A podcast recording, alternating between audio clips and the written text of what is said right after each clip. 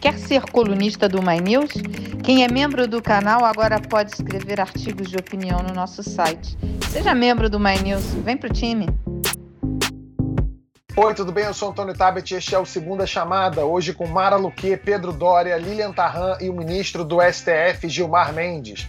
Vamos falar da CPI da Covid, da situação de Lula, do orçamento que não sai nunca, das alternativas de esquerda e direita contra a polarização e assiste até o final, principalmente se você é mulher. A gente vai falar de um produto que vai revolucionar a sua vida.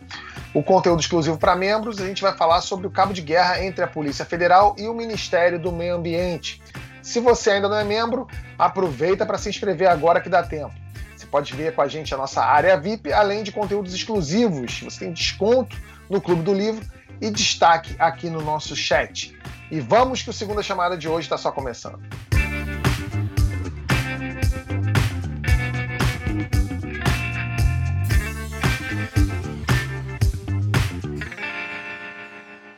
Pessoal, antes de começar, queria contar uma novidade para vocês. Agora, quem é membro do canal também pode escrever para o nosso site no espaço Você Colunista.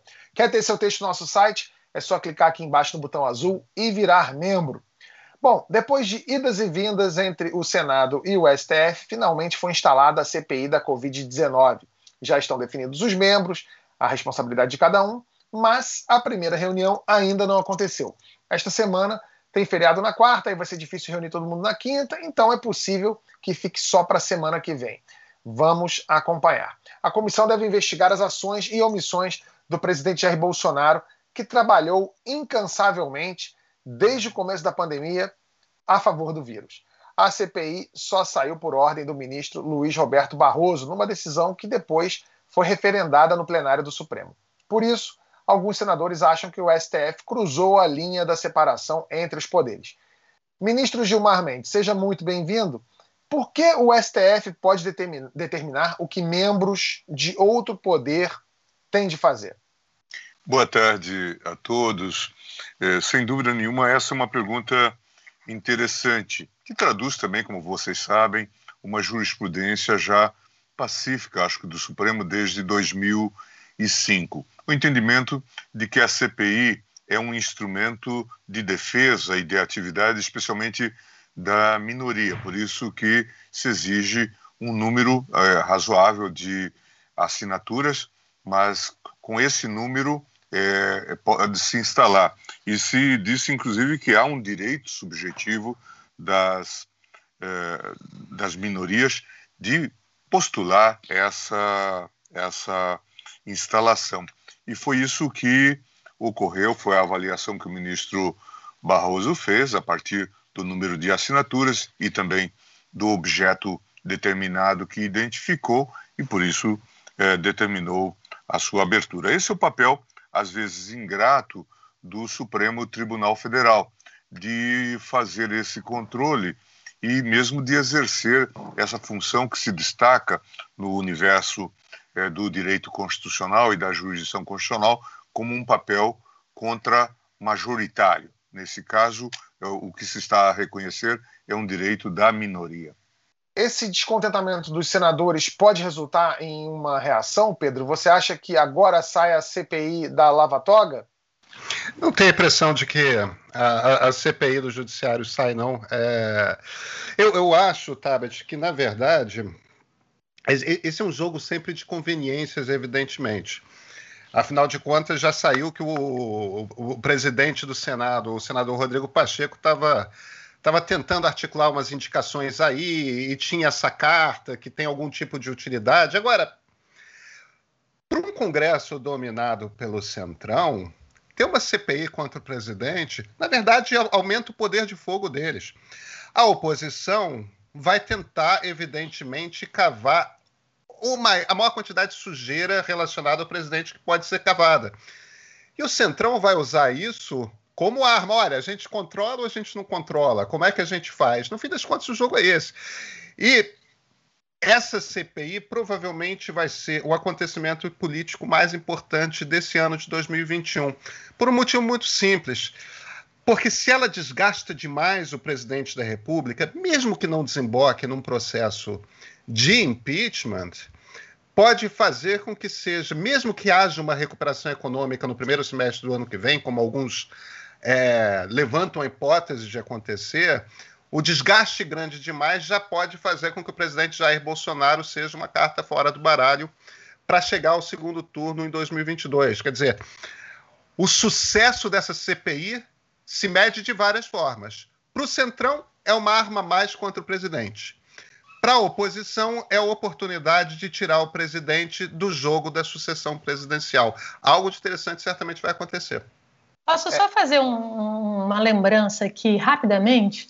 Que a gente é, se concentra, e lógico, dá toda a atenção ao que a gente está vivendo agora, mas é, é, importante a gente voltar um pouquinho na história e fazer uma recuperação aí dos fatos. Em 2005, a gente viveu um processo parecido quando o STF também mandou instalar naquela, naquela ocasião foi a CPI dos bingos. Depois você tem em 2014, você tem em 2007, portanto há 14 anos, é, na, na, CPI do apagão aéreo também houve um processo é, uhum. em que o, o, o, Supremo Tribunal Federal teve é, de decidir ali, assim, inclusive é, naquela época o Celso de Mello, ministro, então ministro, é, ele fez menção, como o ministro Gilmar está colocando aqui, do, do reconhecimento do direito de oposição, né?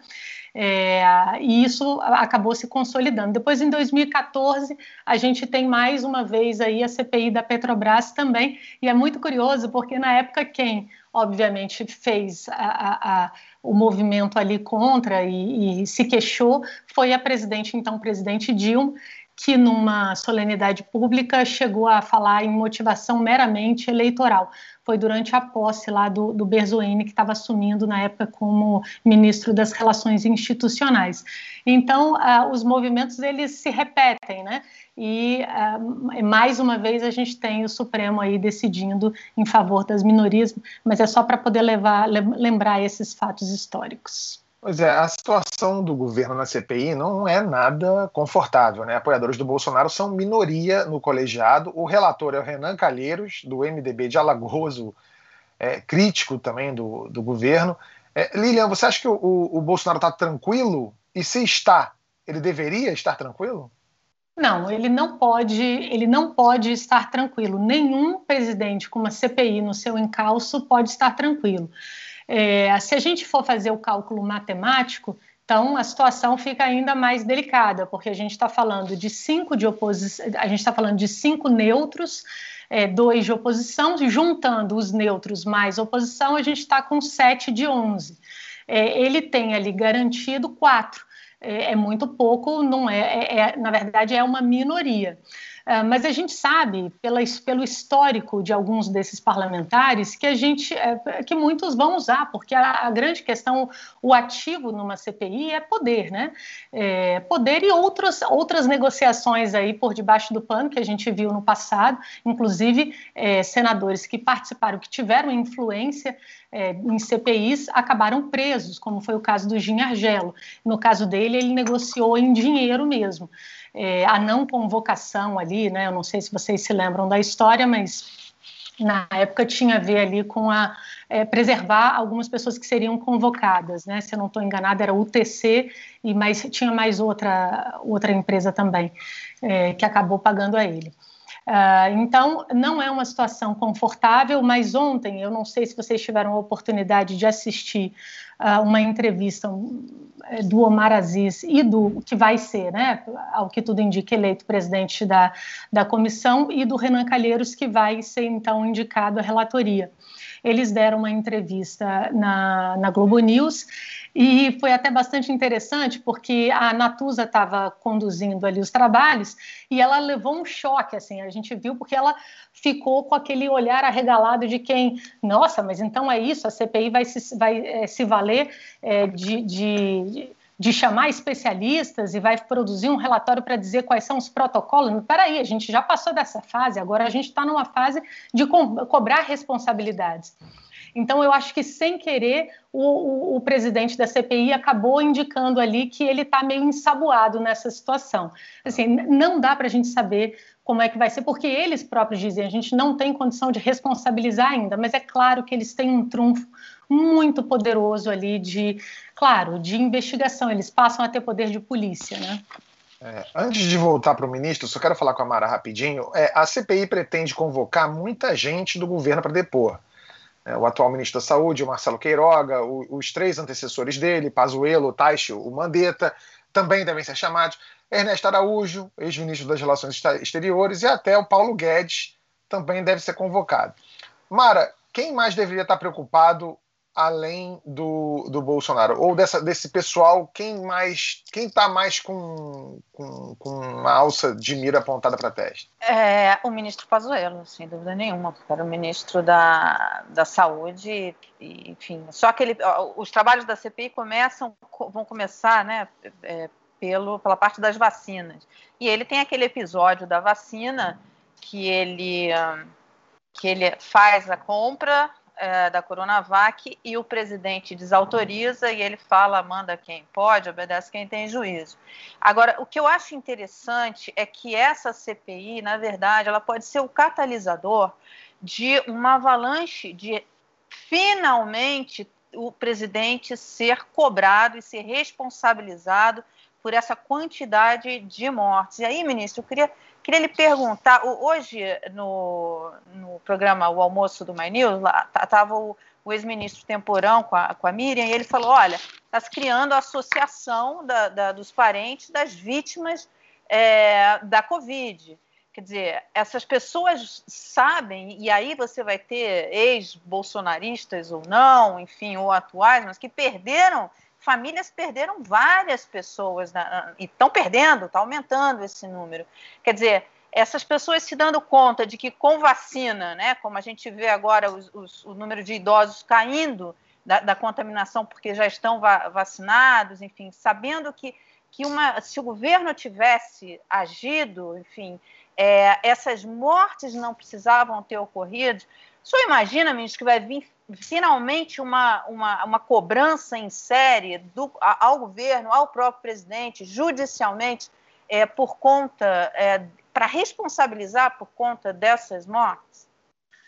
É, eu imagino que sim, que certamente haverá muita discussão em torno dessa temática. Nós já vimos, acho que um pequeno filme, é, um trailer dessa questão é, em Manaus, né, quando houve a falta de oxigênio e tudo mais. E eu, vi, por exemplo, o próprio procurador-geral tomar uma ação, pediu um inquérito no Supremo Tribunal Federal. É, vocês vão se lembrar, ali se falou que pelo menos 50 é, pessoas morreram por falta de oxigênio nos hospitais. E aí vem toda aquela discussão sobre aviso é, ao Ministério da Saúde que não teria sido diligente o suficiente. Então, tem essa, essas provas que estão sendo discutidas. Veja, aqui, além da responsabilidade civil, nós podemos ter caracterização de responsabilidade penal. Né? Podemos estar falando não só de omissão de socorro, mas eventualmente até mesmo de homicídio. Né? Nós podemos, eh, se houve algo deliberado nesse eh, sentido. Eh, no que diz respeito à pandemia em geral, e aí a compra de vacina, isso já precisa ser mais adequadamente caracterizado. Mas certamente vamos ter desdobramentos desse quadro e vai depender sempre da documentação é, desses elementos aí é, que a mídia tem em, trazido. Mas, de fato, é um quadro é, bastante grave ao qual nós devemos prestar, devemos prestar atenção.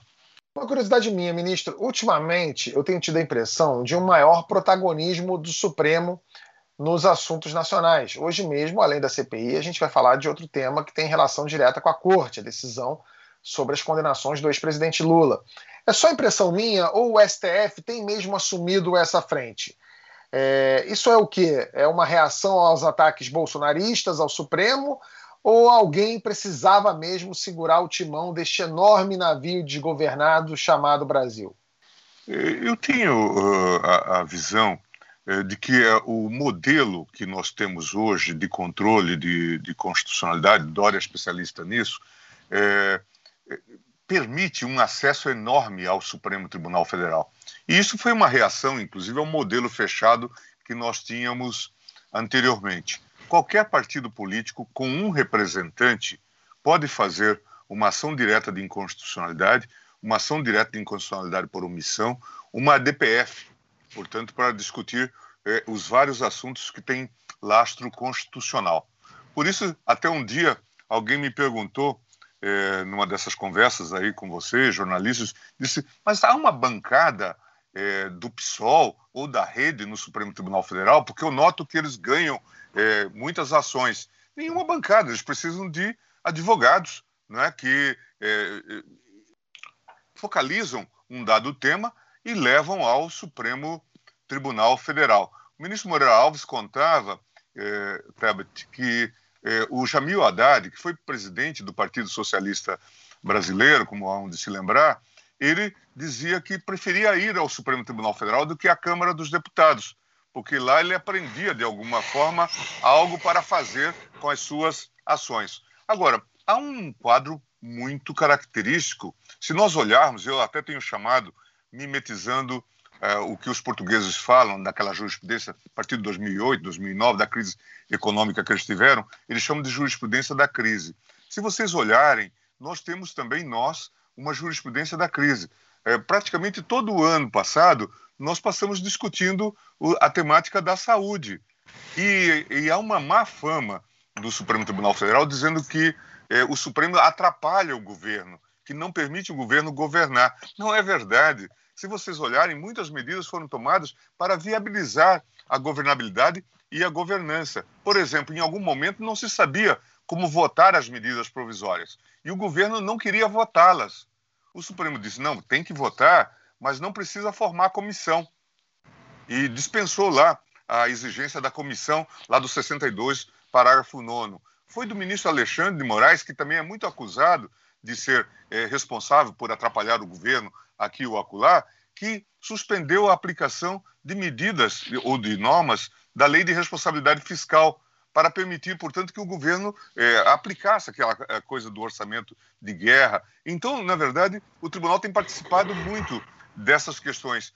E um outro tema que é muito caro é, aos, a, a, aos ataques governistas, que é essa questão da federação.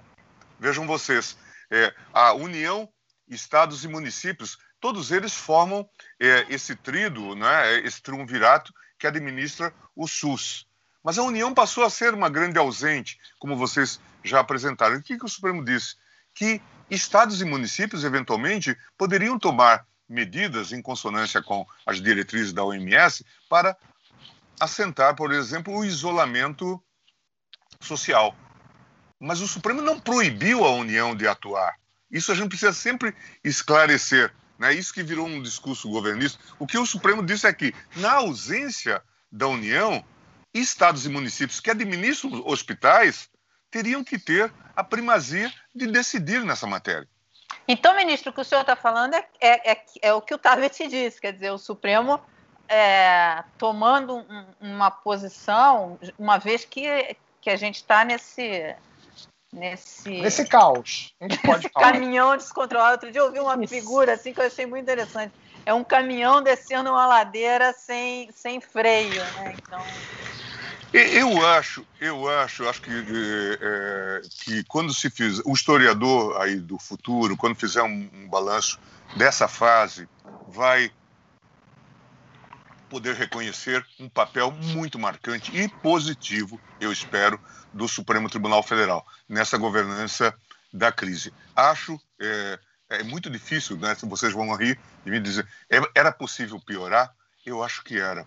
É, eu acho que era possível piorar. Eu acho que o Supremo deu um grande contributo e, e, e fez um adornamento, vamos chamar assim, para evitar talvez é, colapsos em vários serviços. Fez uma arbitragem. Se nós olharmos, por exemplo, um trabalho notável eh, do ministro Lewandowski nessa questão das vacinas, desde o ano passado, em que ele foi feito relator, não é? e ele vem arbitrando aí essas questões e traz logo para o plenário para eh, discutir. Eu tenho a impressão de que esse é um trabalho que ainda vai merecer, talvez, até uma visita, uma revisita dos escolas de vários países que gostam de ver era qual ou era tal. Vamos ver que, de fato, o tribunal trabalhou e, e de maneira muito responsável nessa temática.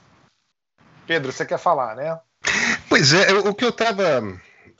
Eu acho que a gente tem um processo aí, que é um processo de transformação mesmo da relação dos poderes, que tem uns 15 anos de idade. É, no fim das contas, existem três poderes, os, os, poderes são equivalentes, um tem poder de fiscalizar o outro. o jogo é feito dessa forma mesmo, porque o Montesquieu. Quando o Montesquieu falava de corrupção, ele. Estou falando de Montesquieu porque ele foi o inventor dessa ideia da separação uhum. entre os poderes. Né? Quando ele falava de corrupção, a primeira coisa que vinha à cabeça dele era alguém ter poder demais. Então a lógica dos três poderes é um poder ficar neutralizando os abusos do outro. O que a gente tem de uns 15 anos para cá é numa certa crise de relacionamento entre executivo e legislativo, porque a Constituição de 1988 não, não resolveu direito a maneira como é que executivo e legislativo se encontram. Então virou essa máquina viciada de troca de favores, troca de cargos, tudo mais, as coisas não são claras. Nesse troço, de certa forma, o legislativo congelou. Vários debates da questão nacional não são tidos no legislativo. O, um dos primeiros que foi resolvido pelo Supremo foi a questão do casamento homoafetivo. Normalmente, o ideal teria sido que o Congresso Nacional tivesse se manifestado, legislado. Só que a sociedade não para. As pessoas querem casar, as pessoas querem uma coisa. Se o Congresso não se manifesta, essas coisas vão começando a bater no Supremo, vão batendo no Supremo. O que eu acho que aconteceu do ano passado para cá foi um amontoado, foi o cúmulo do cúmulo do cúmulo desse processo que já estava acontecendo. No fim das contas, se executivo e legislativo não se manifestam, se eles não agem, a sociedade não para. E é por isso que as coisas vão sobrecarregando e terminando no Supremo para o Supremo decidir. Mas isso vem, me parece, da falta de decisão, de definição dos outros poderes. Eu só queria, eh, talvez até eh, concordar um, eh, um, pouco com o Pedro, que nós temos uma formação de base parlamentar bastante complexa, como todos sabem, e que deu ensejo a esse trabalho do, do, do Sérgio Abranches sobre o chamado presidencialismo de coalizão. Quando nós temos mais de 20 partidos representados no Congresso Nacional, quando as duas maiores bancadas, no caso, PSL e PT, têm alguma coisa como 50 e poucos parlamentares, né? portanto, para chegar a 513, nós estamos muito distantes, o que obriga algum tipo de negociação. Não é? E negociação de, vamos chamar assim, é, de cristãos novos, ou com cristãos novos. Né? São pessoas que vêm para a chamada base governamental, qualquer que ela seja, mas com aquele olhar de desconfiança. É, Lilian já falou sobre isso, né? Onde que eu vou estar? Né? Então, não se forma isto, não, não, não, não há maiorias convictas. Né? Mesmo quando votam emenda constitucional, depois é, se se impugna uma emenda no Supremo, o Congresso normalmente não bota a cara, é, entende que isso é uma questão do Executivo. Então há muitos questionamentos em torno disso. Com essa maioria muito flácida que é, se organiza. Por outro lado, a oposição tem esse instrumento de levar as questões ao Supremo. Não só a oposição, a sociedade como um todo né? porque confederações sindicais, entidades de classe também podem levar essas questões ao Supremo Tribunal Federal. Nós fazemos, como os americanos fazem, eh, tentamos fazer em muitos momentos, um self-restraint. Eh, mas o, o modelo é muito propício para essa arbitragem do Supremo Tribunal Federal. Por outro lado, há um discurso, por exemplo, no tema tocado pelo Pedro, da união homoafetiva há um discurso de que ah, essa matéria não deveria ser tratada pelo judiciário, deveria ser tratado pelo legislativo. Mas quem fala isso normalmente sabe que o legislativo, ou que no legislativo, tem pelo menos um grupamento, uma maioria, ou pelo menos uma, um grupo significativo, para bloquear a decisão. Portanto, eles sabem que evangélicos, mais católicos, mais alguns grupos conservadores, não vão permitir que essa matéria seja deliberada. E então o tema vem para o Supremo. Como também a questão recente, que foi trazida pelo nosso decano, ministro Celso de Mello, a questão da criminalização da homofobia, em que ele fez duas, três sessões mostrando quão grave era essa prática no, no, no Brasil, e nós acabamos por fazer então essa consideração. Agora, quanto ao debate sobre como fica a tripartição de poderes, o, o René Marsic, que é um, importante é, filósofo do direito e, e professor é, austríaco, contemporâneo é, de Kelsen, é, ele dizia que a gente caminhava no, pós-guerra, no pós-segunda guerra, de um chamado Estado legislador para um Estado do juiz, von Gesetzesstaat, né, zum Richterstaat. E por acaso, porque esse tema tem, tem repetido, veja que eu estou aqui com uma obra do professor Bernd Hütters, é, de Heimliche Revolution, von Rechtsstaat zum Richterstaat, do Estado de Direito para o Estado do Juiz, é, em que é uma obra relativamente crítica desse fenômeno. Mas só para confirmar um pouco aquilo que o Pedro falou, e certamente a gente tem que estar muito atento a isso para também não esvaziar o sistema de tripartição dos poderes. É, é, muito doido né, que a gente viva num país que vote tão mal e tão mal educado que o STF precise ocupar o lugar do legislativo na hora de defender interesses de minorias, né? É, eu gostaria, eu gostaria de aproveitar só para só para não perder a oportunidade.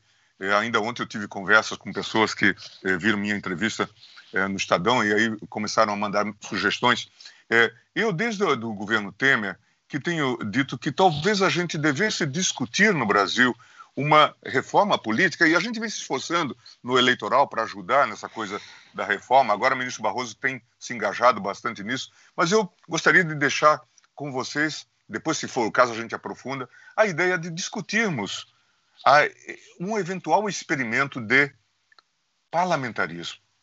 Com o ex-presidente Temer está tá se empenhando, ele fala nisso recorrente. Pois é, nós conversamos muito. Há um texto que a gente trabalhou junto e, e, e, e chegamos até pensar em a, apresentar. O presidente Temer chegou até a pensar em mandar essa proposta como emenda para deixar como um, um legado para reflexão, que é a ideia de um semipresidencialismo, em que o presidente seria eleito, é o modelo português, o modelo francês, aí há, há várias nuances que nós podemos discutir, mas talvez isso atendesse um pouco essa questão da governabilidade e a administração passaria para uma maioria congressual. É claro que há pressupostos para isso, redução talvez do número de partidos representados no Congresso Nacional e tudo mais, mas eu acho que a gente precisaria discutir essa sistemática de, de, de sistema de governo. Acho que o senhor tem conversado razoável. com parlamentares sobre isso? Essa ideia, essa ideia ficou aí. Eu, eu não quero eh, que ninguém discuta isto num contexto de casuísmo. Né? Não acho, é, isso não é para ser feito contra ninguém. Eu acho que a gente deveria pensar isso em prol e em favor do Brasil. A, a gente, veja, vamos lá. Vocês são, são muito mais experientes do que todos nós nessa observação do sistema político. Mas dos quatro ou cinco presidentes né, que passaram por aí né, desde 88, 89, né, é, só dois ou três terminaram o mandato né? dois terminaram por impeachment. Então, isso sinaliza até. É, eu escutei uma vez na Suécia que alguém disse: vocês estão parlamentarizando o presidencialismo.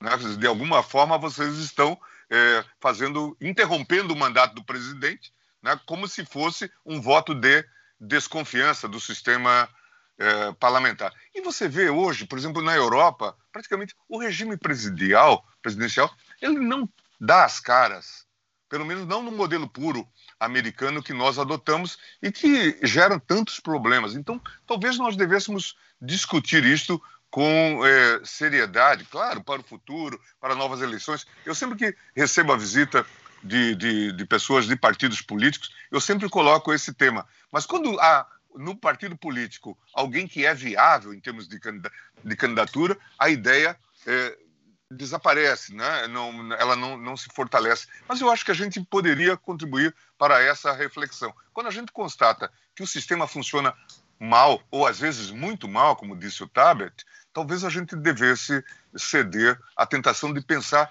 fora da caixinha. Só, só para reforçar o que o ministro Gilmar está eh, é, comentando e, e, concordando com ele, isso é um tema sobre o qual o Brasil devia pensar muito seriamente. A República Democrática que a gente teve antes, que foi a República que começa com a eleição do general Dutra, só o Dutra e o Juscelino terminaram seus mandatos também. É, é. é, é todos os outros, a gente teve presidente derrubado por golpe, a gente teve renúncia, a gente teve suicídio. Né? É, a sucessão do Getúlio antes do JK foi uma confusão, foram três presidentes diferentes. Quer dizer, a gente tem uma instabilidade nesse nosso presidencialismo brasileiro que tem uma hora que vai ter que cair a ficha que está na nossa cultura. Esse sistema não se estabiliza no Brasil. E, por outro lado, Pedro, me permite todos, é, é interessante que é, a, a, boa experiência é, do, da monarquia constitucional com Dom Pedro II, é, em que operou um modelo é, parlamentar, não que eu seja saudosista da monarquia, veja, é, daqui a pouco sai, é, mas, mas eu digo assim, a democracia constitucional é cantada em prosa e verso por autores importantes de direito comparado como um modelo bem sucedido de monarquia parlamentar, monarquia constitucional, com esse estadista hoje é, justamente reconhecido, que foi Pedro II. Tem, tem tempo para uma perguntinha bem rápida? Claro, Lília, pode fazer. A, tá, a propósito aí da, da entrevista que o senhor concedeu uh, nesse domingo para o Estadão, é, a gente está falando aqui da, da, da, questão política entre, né, entre poderes, mas é, me chamou bastante a atenção é o fato de o senhor dar uma chamada ali, o senhor colocou que o STJ não cumpriu adequadamente o seu papel. Claro que a gente está falando aí, é, bom, eu imagino que, que, que, seja em torno da questão da, da do, do, Lula. É, e eu queria, se o senhor pudesse dizer se é isso mesmo. Recentemente também, aí para uma entrevista para o Metrópolis, o senhor falou que o TRF4 é, precisava se posicionar, que é, era um, um, silêncio ali, não sei se você usou o termo constrangedor, mas enfim, são dois posicionamentos, aí o senhor não está se colocando em relação a outro poder, mas está é, falando dentro da própria, do próprio judiciário. É isso mesmo? O STJ errou, TRF4 está sendo omisso? Eu, eu, te, eu tenho a impressão vocês acompanharam essas informações que vieram aí da, uh, Vaza Jato, spoofing e tudo mais. E há coisas ali muito graves, gravíssimas. E aí tem essa discussão meio folgada, tipo assim, ah, não se provou. É, ainda esses dias um subprocurador, aparentemente em combinação com um delegado, que acabou depois sendo é, demitido, ele apresentou, diz, olha, os tribunais não podem conhecer porque é prova ilícita e coisa do tipo. Mas ninguém ainda veio negar é, ou dizer, ah, aqui há uma vírgula que não foi feita. Se a gente vai fazendo as verificações, as checagens, a gente vê que os fatos ocorreram. E até agora, ninguém, Receita Federal, Polícia Federal, os tribunais todos, ninguém disse é, como que isso ocorreu, como que nós deixamos que isso ocorresse, como que uma juíza ou um juiz era designado a partir de impulsos feitos pelo Dallagnol lá em Curitiba. Quer dizer, como que o TRF não se pronuncia sobre isso? Como que o STJ, que administra a Justiça Federal, não se pronunciou sobre isso? Há um órgão muito caro, caro no sentido mesmo do, do termo, é, que é o CJF, Conselho da Justiça Federal, que administra a Justiça Federal. Ninguém parece que foi chamado às falas até agora para dizer, gente, vamos explicar. Eu não estou preocupado agora com punição ah, se alguém vai ser punido ou não. Mas nós deixamos isso ocorrer nas nossas barbas. Um procurador combinando com o juiz, ou dizendo, vamos deixar esse cara preso, porque assim ele delata. E tudo combinado. E tudo estava tranquilo. Ou essas pessoas, eu acho que nós temos que discutir. Veja, aquelas pessoas, morreu o neto do Lula, o irmão do Lula, a mulher do Lula, e as pessoas fazendo piada. Que tipo de gente nós produzimos? Quer dizer, que, que tipo de recrutamento nós fizemos Que, que tipo de gente nós estamos trazendo para dentro do aparato da justiça? Então, isto precisa ser dito e isto precisa ser corrigido. Por isso que eu acho que todos nós temos a ver com isso. Eu até, é, Lilian, quero dizer também que eu até compreendo que. Porque essa estrutura que teve é, com participação da imprensa se formou uma estrutura totalitária que vazava informações, que denegria a imagem das pessoas. Veja o que se fez com aquele juiz Marcelo Navarro, é, que veio sob a onda de suspeita de que ele vinha para votar a favor de Marcelo Odebrecht. E ele foi massacrado. E se abriu um inquérito, um grande erro, não gosto de falar de mortos, mas um grande erro do nosso colega ministro Teori. A pedido do Janot, abriu-se um inquérito contra o ministro Falcão, presidente do tribunal, e contra esse Marcelo Navarro. Isso levou à derrocada qualquer resistência que pudesse haver no STJ. Mas é só para a gente saber que, de fato, essa chamada República de Curitiba representou um projeto totalitário entre nós, que é. precisa ser. Ministro. Sim.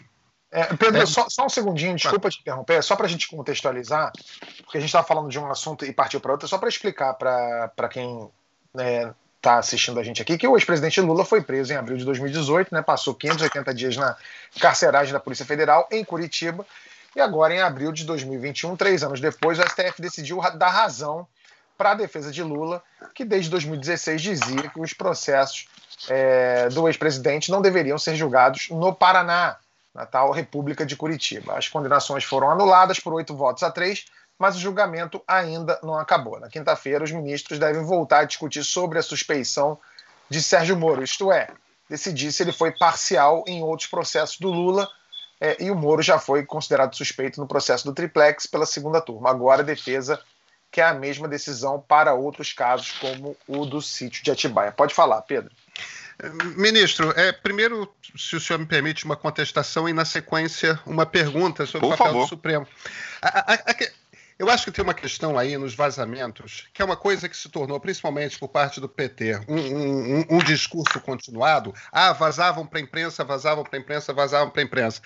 Esse é um debate que em democracias existe há algumas décadas, e em lugares, na Europa, nos Estados Unidos, é, esse tipo de questão sequer se levanta mais. A autoridade. Se um funcionário público tem a obrigação de manter um segredo, essa é uma responsabilidade do funcionário público. Agora, a partir do momento que ele vaza uma determinada informação para a imprensa, o papel do jornalista é tornar aquilo público.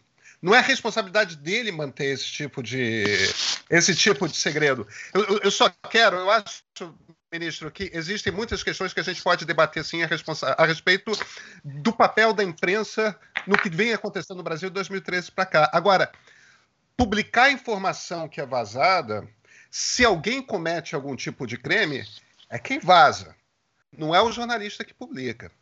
Isso posto, uma questão a respeito da, da questão da avaliação por parte do Supremo de que o ministro, o juiz Sérgio Moro, ex-ministro de Justiça, então juiz Sérgio Moro, não era competente para julgar a questão do ex-presidente Lula. Essa decisão não veio tarde, não. Eu não estou entrando no mérito da decisão, não. Estou partindo do princípio de que a decisão esteja correta. Não era da competência da, de Curitiba julgar o ex-presidente Lula. Tudo certo. Lula foi preso por quase dois anos. Ah, esquece que ele é foi presidente da República. Ele foi preso durante quase dois anos. Ele foi proibido de participar de uma eleição na qual ele tinha chance de chegar à presidência da República. Quer dizer, houve uma interferência na vida dele e houve uma interferência de igual gravidade na vida política do país. O Supremo tomou essa decisão muito tarde, não? Não, acho que sim.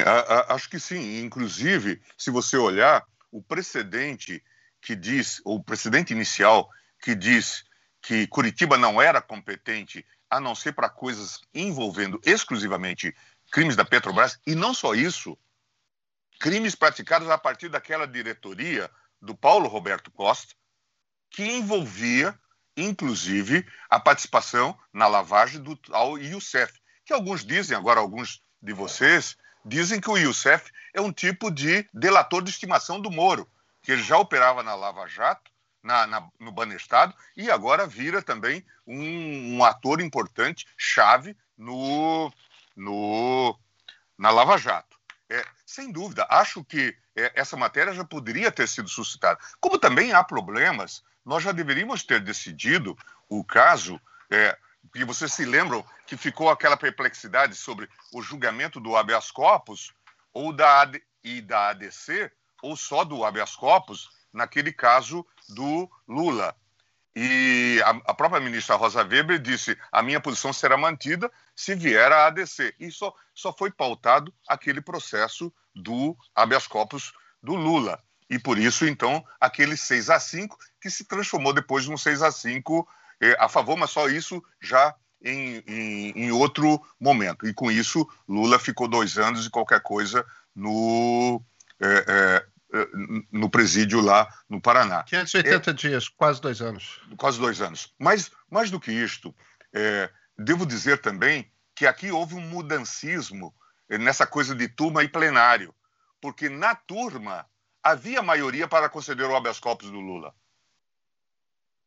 Com o meu voto, com o voto do ministro Celso, com o voto do ministro Toffoli, e o ministro Fachin fez o um movimento de levar a matéria para o plenário. Portanto, também isso não fala bem de nós, fala da responsabilidade do Supremo Tribunal Federal. Os senhores sabem, eu estou aberto à, à, à, crítica e, claro, vivo fazendo autocrítica. Então, em relação à, à imprensa, eh, eh, eu, eu, não quero nenhuma responsabilização da imprensa por receber eh, informações que eventualmente foram vazadas, vazamentos ilícitos. Nem quero que a matéria não seja publicada mas ali houve uma adesão. Eu acho que nós vamos ter que fazer essa autocrítica. É, a imprensa, na verdade, virou parte naquele processo.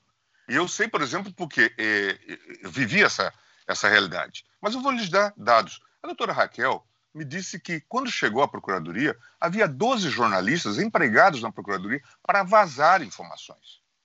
Isso era a gestão do Janot. Portanto, isso é uma forma de corrupção da própria imprensa. Isso não é bom, não é razoável.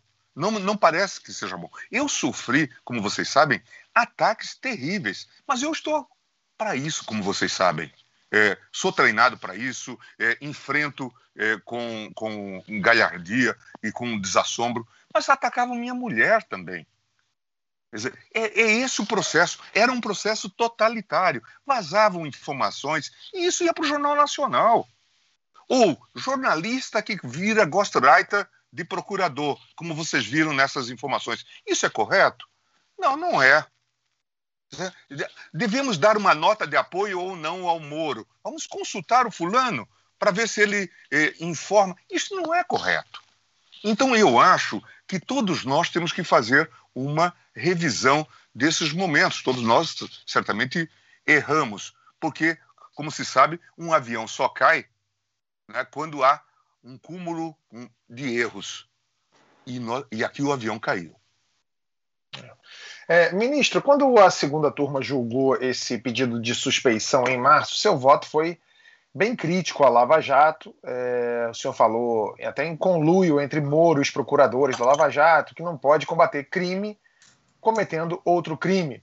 E também rebateu ponto a ponto o voto do seu colega, o Cássio Nunes Marques, que já está sendo chamado de Cássio Conká, num trocadilho com a vilã da atual edição do BBB, do Big Brother Brasil, a Carol Conká. É, o senhor chegou a dizer que não existe perdão para juiz covarde. Como é que está o clima do cafezinho no STF? Essa é a minha pergunta. É, vocês, vocês sabem que é, eu, eu sou assim bastante enfático, né? às vezes um pouco mais que enfático é, nos debates. Mas depois é, o assunto para mim se encerra e a vida segue normalmente. Acho é, é então eu não eu peço desculpas, é, às vezes reconheço que exagero é, e, e, faço isso na defesa da coisa pública, da, da, da República. Fiz isso recentemente, vocês viram, na, nesse debate que tivemos na quarta-feira a propósito da questão do, dessas idas e vindas de processos é, que o ministro Fachin propiciou esse processo do Lula, esse HC, vai para o pleno, volta para a, a turma. Não, não me parece que isso deva ficar em sigilo. É preciso que as pessoas saibam que há esse tipo de é, expediente e isso deve ser é, considerado. Mas, é, assim como eu sou, às vezes, é, forte nas críticas também, eu sou é, é, procuro ser justo e pródigo nos elogios. reconheci méritos na decisão agora, por exemplo, do ministro Cássio ao arquivar o pedido de impeachment do, do ministro Alexandre. Também havia um pedido em relação a mim, que também ele, ele arquivou. É, elogiei o ministro Fachin por ter tido essa iniciativa, ter tido a decência de ter é, tomado a, decisão que tomou nessa matéria é, de Curitiba, ainda que alguém possa dizer que é, é, é tardia. Né? Ministro, só desculpa, desculpa, tá, só para aproveitar, ministro, porque esse é o tema, o tema em pauta no Brasil em 2021. É, o senhor está falando que às vezes o senhor exagera.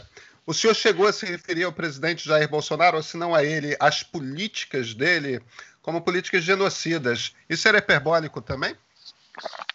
Não, na verdade, o que eu disse ali naquele momento, no, num contexto da, da pandemia, e a pandemia ainda era muito tímida naquele momento, é, e num seminário com a participação do, do ex-ministro Mandetta, eu disse que se tinha que. O ministro Mandetta apresentou lá o quadro, não me lembro mais, em que mostrava que estavam se acumulando mortes, né, doentes mortos e, e, e, cadáveres. Vocês se lembram que o ministro Mandetta chegou a dizer numa reunião, talvez a última que ele teve, a reunião administrativa, que o presidente, é, se não é, se pautasse pelas recomendações de isolamento e tudo mais, que ele poderia ter que emprestar caminhões do Exército para carregar cadáveres. Foi nesse contexto que eu, eu disse assim: é, é preciso que é, as próprias Forças Armadas, é, o Exército e tudo mais, tomem cuidado para não se associar a algo que equivalha a um genocídio. Mas veja que desde então as coisas pioraram muito. Pioraram muito. Então, e na semana passada, ministro, o senhor disse, só para complementar o que o Pedro colocou, o senhor, durante o julgamento dos templos, o senhor disse que é, o Brasil é um páreo internacional no enfrentamento à Covid. É, diante do que os, os, os, editoriais dos jornais estrangeiros estão falando da gente, é até quase que um elogio mas só reforçando que o senhor vem mantendo essa, essa, essa postura bastante crítica, né?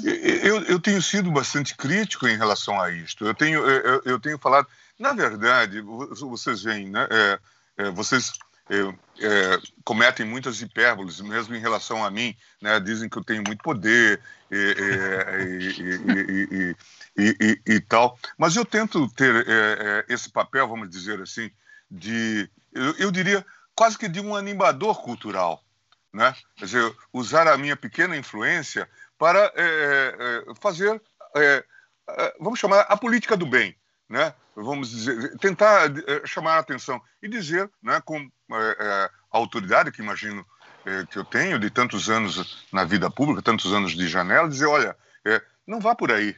Mas aquilo que eu digo aqui para vocês publicamente, eu já disse para o presidente faz um ano, em março do ano passado, eu fui ao presidente e sugeri a ele que criasse um comitê, como houve aquele comitê do apagão, que vocês vão se lembrar lá atrás com Pedro Parente, eu sugeria que houvesse um, um comitê semelhante. E disse a ele: é mais difícil a sua tarefa agora do que aquela, porque aquela era só tratar de eletricidade. A União podia legislar. Aqui é o tema da saúde, precisa de ter estados e municípios e tudo mais. Mas é, sempre, sempre que eu posso, eu estou dizendo isso às autoridades de maneira muito clara. Portanto, eh, acho que eh, eh, tenho tentado dar essa contribuição e essa reflexão, e acho que corresponde também à minha responsabilidade, inclusive responsabilidade institucional. Bom, o... a decisão do STF colocou o Lula de volta na corrida eleitoral, embora ele ainda não tenha admitido publicamente que será candidato, a campanha e a busca por apoio foram intensificadas nos últimos dias. Enquanto isso, alguns nomes cotados para disputa já deram sinais que podem adiar o sonho da presidência pela cadeira de governador. É o caso, por exemplo, de João Dória e Guilherme Boulos. É, o, o, Pedro, quando se fala o nome do Lula, a perna do pessoal treme? É, é melhor não entrar nessa briga? Eu acho, Tabet, que o jogo agora é outro. Eu acho que não mais. No, num primeiro momento, talvez sim, mas a, a, maneira como esses candidatos veem esse desenho, no fim das contas, do que, que a gente está falando? A gente está falando de uma vaga no segundo turno da eleição de 2022. Esse é o assunto.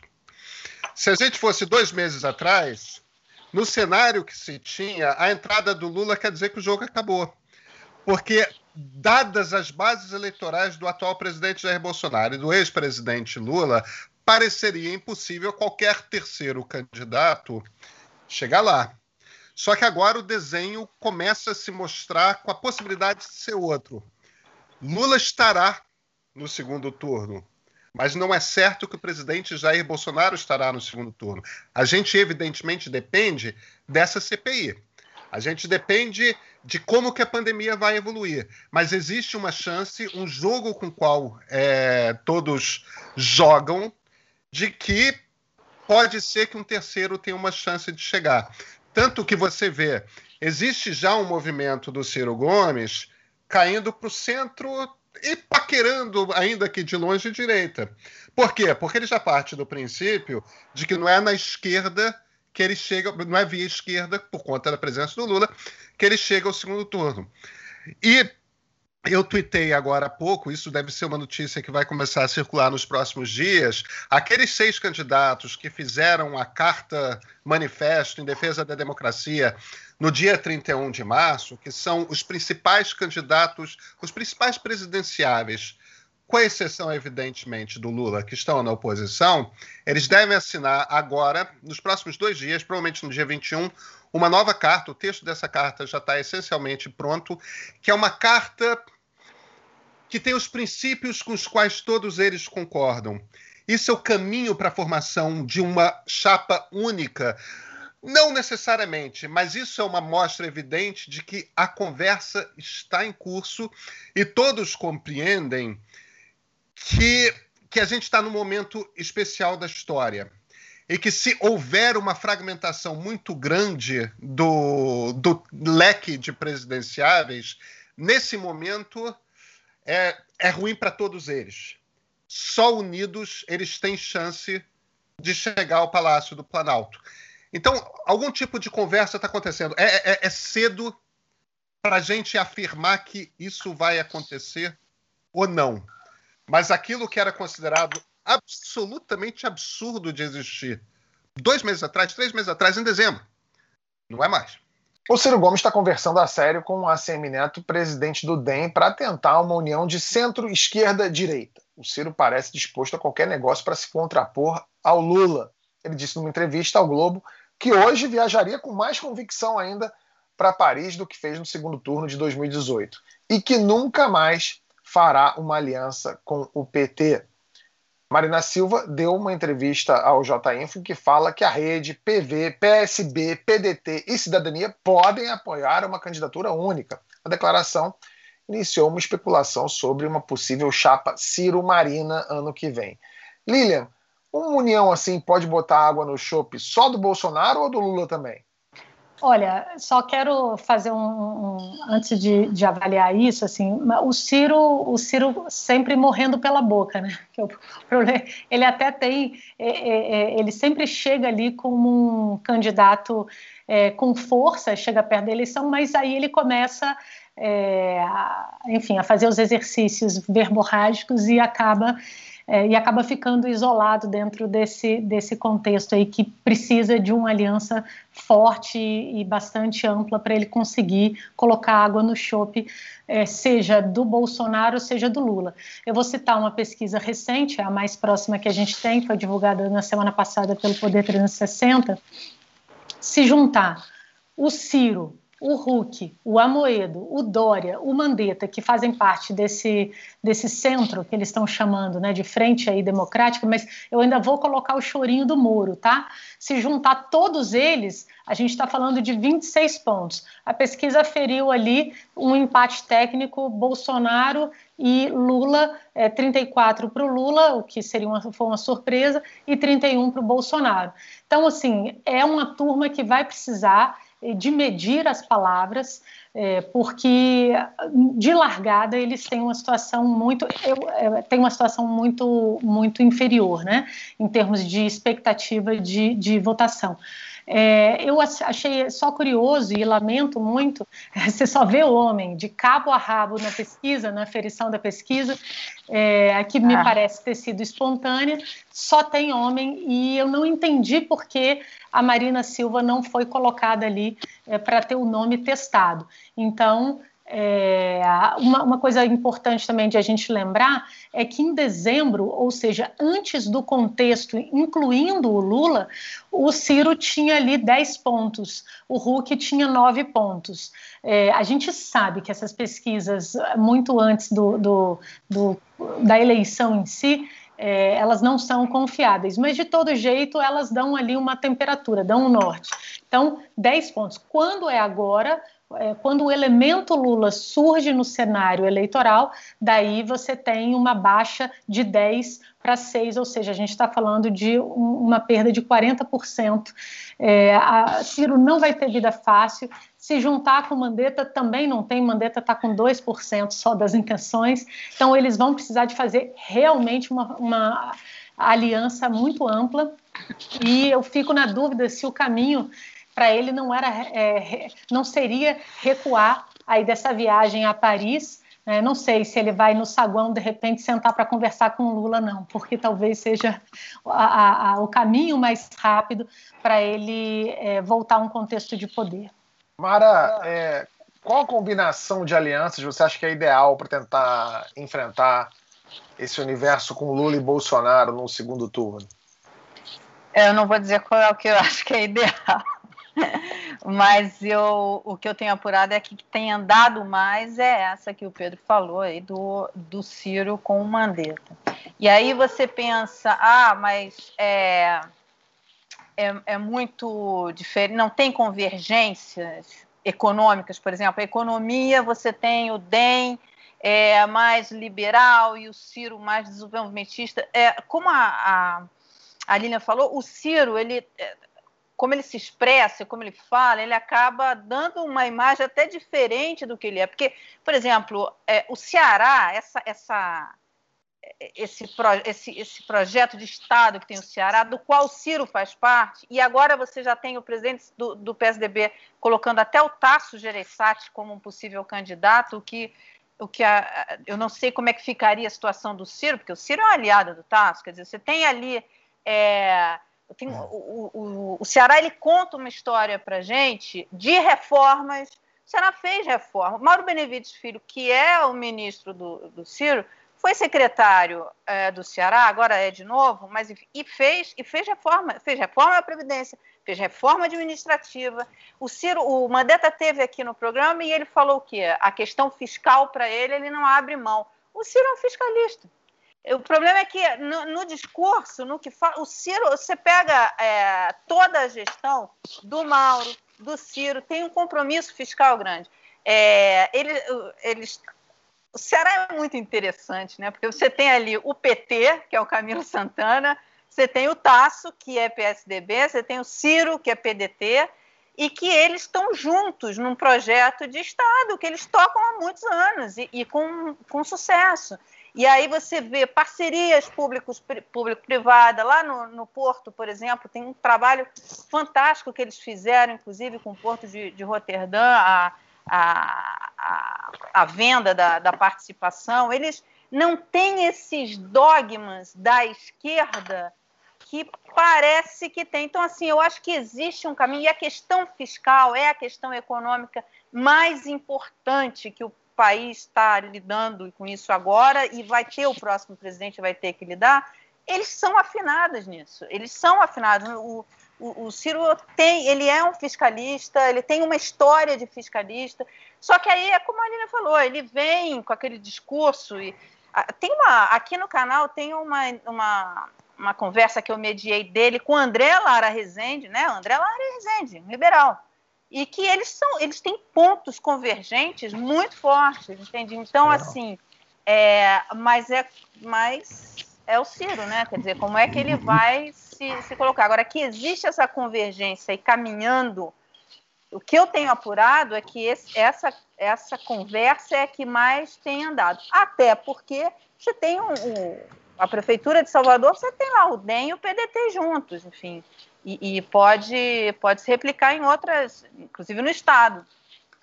Mara, se você me permite só fazer duas observações, eu acho que é isso mesmo. O, a, a, chapa que está com mais cara de chapa hoje, abril, final de abril de 2021, é Ciro Mandetta. Agora, tem duas questões aí. A, a história do Tasso, embora tudo que eu ouça de dentro do Senado, não através do senador, mas de gente próximo dele, é que ele não quer. Aquilo é, ali é o PSDB procurando alguém para não ser o Dória, entendeu? O candidato é... do Tasso provavelmente é o Ciro.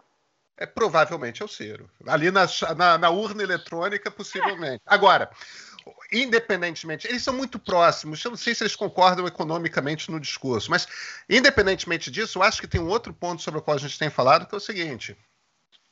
Enquanto tudo quanto é coluna de televisão está dizendo que Luciano Huck está prestes na iminência de assinar o contrato com a Globo tudo mais, a ação pública que a gente está vendo de Luciano Huck é se apresentar cada vez mais como candidato. Ele já participou agora no último sábado com, com Eliane Cantanhede e com Hussein Kaluti do debate dos candidatos a presidente, dos pré-candidatos. Ninguém falou que aquele debate era dos presidenciáveis, mas aquele era o debate dos presidenciáveis. A primeira vez e estava lá com o Luciano Huck, como ele já tinha assinado a carta. Quer dizer, ele é um candidato que a gente ainda não testou, ao qual as pessoas não foram de fato apresentadas como candidato à presidência da República. E o Luciano tem uma característica que nenhum dos outros políticos, com exceção do Lula, tem ele fala com o povo com uma facilidade, ele explica as coisas para o povo com uma facilidade imensa. Muita gente trata com certo descrédito, até por conta da, da hesitação contínua, que já vem no segundo processo eleitoral dessa hesitação contínua por parte do Luciano Huck. Mas se ele decide num determinado momento, ali no segundo semestre, mais para o fim do segundo semestre, provavelmente, ser candidato à presidência, não me parece que seria necessariamente um candidato fraco, não. Ele pode mexer com esse jogo. Ô Pedro, tem uma outra coisa também que, que chama bastante atenção, é que o anti, da, da mesma forma que o anti-bolsonarismo cresceu, né, dentro inclusive de ex-eleitores do Bolsonaro, o antilulismo dentro da esquerda, ele cresceu também. E a gente pode ver, repetir aqui, o que aconteceu no Equador o Equador elegeu o, o presidente é, de direita, né, é, com o apoio da esquerda, de boa parte dos setores da esquerda. Você tem é, gente muito, muito magoada, chateada e, e que não é, tem Eduardo Jorge, a própria Marina, enfim, você vai ter vários setores da esquerda reforçando o antilulismo. Ministro, eu sei que o, que o senhor é um me parece ser um homem bastante discreto, é elegante com as palavras, é... e, e sabe. Lá vem, né, ministro? Lá vem, ministro. Prepara, lá vem. E sabe que o, que o voto é secreto e tal, mas vamos supor que num segundo turno entre Lula e, e, e Bolsonaro, é, como é que votaria o, o, atual, o atual STF? Tirando o Cássio, que a gente sabe que ia votar no Lula, é, quem, é que, quem, é, quem é que ganharia um segundo turno desse? Porque o que é curioso, tô, a minha provocação é porque é o seguinte: na época da, da presidente Dilma, a gente ouvia muitos militantes da esquerda falando: ah, esse STF aí é comprado pelo mercado, é o STF da Globo, é o STF do Bolsonaro, é um bando de. Enfim. Agora, a militância bolsonarista fala o oposto. Esse STF aí é comprar, quer dizer, a parte do comprado da Globo continua, né? É comprado da Globo, mas são os comunistas, tem que ir para Cuba e etc. É, num, num, segundo turno imaginário desse, quem é que ganharia uma eleição dentro do STF? Não, é Vamos difícil. Um gol é. para Paris.